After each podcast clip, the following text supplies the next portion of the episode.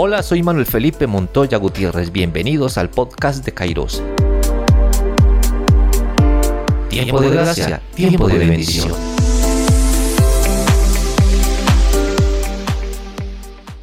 Caminemos en el tiempo de Adviento. Reflexiones para cada día de la novena de Navidad.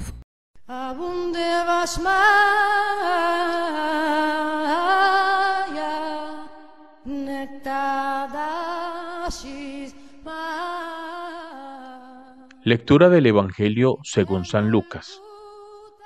Zacarías, su padre, quedó lleno del Espíritu Santo y profetizó diciendo, Bendito el Señor Dios de Israel, porque ha visitado y redimido a su pueblo, y nos ha suscitado una fuerza salvadora en la casa de David su siervo, como lo había prometido desde tiempos antiguos por boca de sus santos profetas, que nos salvaría de nuestros enemigos y de las manos de todos los que nos odiaban, haciendo misericordia a nuestros padres y recordando su santa alianza, y el juramento que juró Abraham nuestro Padre, de concedernos que, libres de manos enemigas, podamos servirle sin temor, en santidad y justicia, delante de Él todos nuestros días.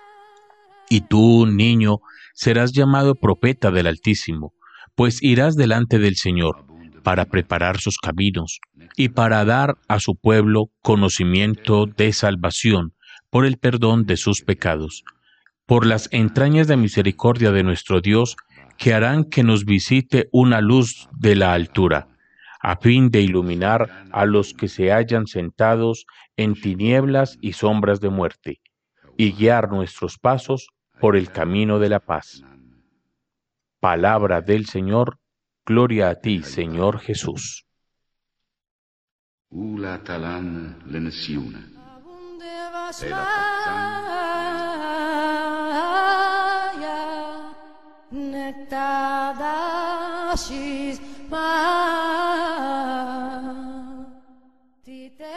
Hermanas y hermanos, hemos escuchado en este cuarto día de novena el Evangelio de Lucas que tiene por título El Cántico de Zacarías. Y para entender este cántico, esta alabanza, para entender este himno de acción de gracias de Zacarías, debemos recordar que Zacarías era el esposo de Isabel. Ellos dos eran unos esposos que sin ser ofensivo y despectivo con el comentario eran rezanderos, eran piadosos y permanecían en el templo, pero también eran fieles en medio de su frustración por no poder ser padres. Isabel, dice la escritura, era estéril, es decir, una mujer repudiada y excluida por no poder engendrar. Pero también dice el texto que Zacarías había quedado mudo después de saber que Isabel, su esposa, que Isabel, su mujer, la estéril, estaba encinta. Son signos que humanamente no entenderíamos en estos tiempos, pero escuchándolo en clave espiritual, podemos aprender primero que nada es imposible para Dios. Segundo, todo deseo, todo sueño, anhelo tiene un propósito, tiene una explicación, tiene un fin para el que es cumplidor, para el que es fiel y persevera en los designios de Dios. El hijo de ellos dos era Juan, Juan el Bautista. Por eso no podemos seguir escuchando en modo historia un acontecimiento como si solo pasó una vez y ya no volverá a suceder. Tú y yo estamos invitados a eso, a actualizar esos signos que se pueden dar en cada uno de nosotros si tomamos como anhelo la perseverancia, la esperanza, el deseo infinito de que nuestras peticiones serán escuchadas y cumplidas por Dios.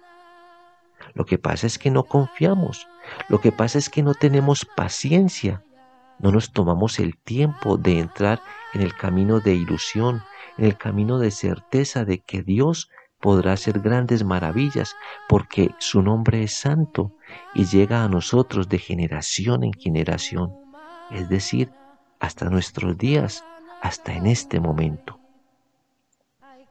Hermanos, ¿saben cuál es el mayor anhelo de su corazón?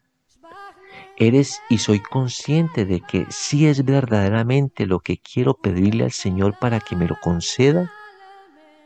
Si vemos el texto es muy claro y contundente. Aquí lo que hay es una pareja de ancianos. Tienen tan claro su mayor anhelo que Dios los escucha. Es tan fuerte y claro y para qué lo necesitan y lo quieren que el Señor se los cumple.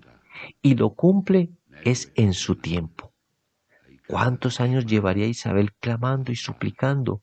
¿Cuántos años llevaría orando para que el Señor le diera un hijo? Y si lo tenemos claro, se cumple después de viejos, no de jóvenes. Aquí hay una palabra clave, hermanos, perseverancia, tener la capacidad de esperar las promesas del Señor en su tiempo, no en el de nosotros. ¿Qué capacidad de aguante tenemos tú y yo para que el anhelo que tiene nuestro corazón se cumpla? ¿Qué capacidad de perseverancia hay a través de nuestra oración y buenas obras para que el Señor escuche nuestras súplicas? Allá quiero apuntar con este cuarto día de la novena, hermanos, y es que pensemos si estamos dispuestos a vivir y caminar en tiempos difíciles, en tiempos de desierto, para que las promesas que el Señor tiene como regalos para ti y para mí lleguen en el momento oportuno. Por último, en este tiempo de adviento que relativamente es corto, ¿qué estamos haciendo o si estamos haciendo lo necesario para ser escuchados como Isabel y como Zacarías? Porque así lo fueron. Fueron pacientes. Amén, amén, amén.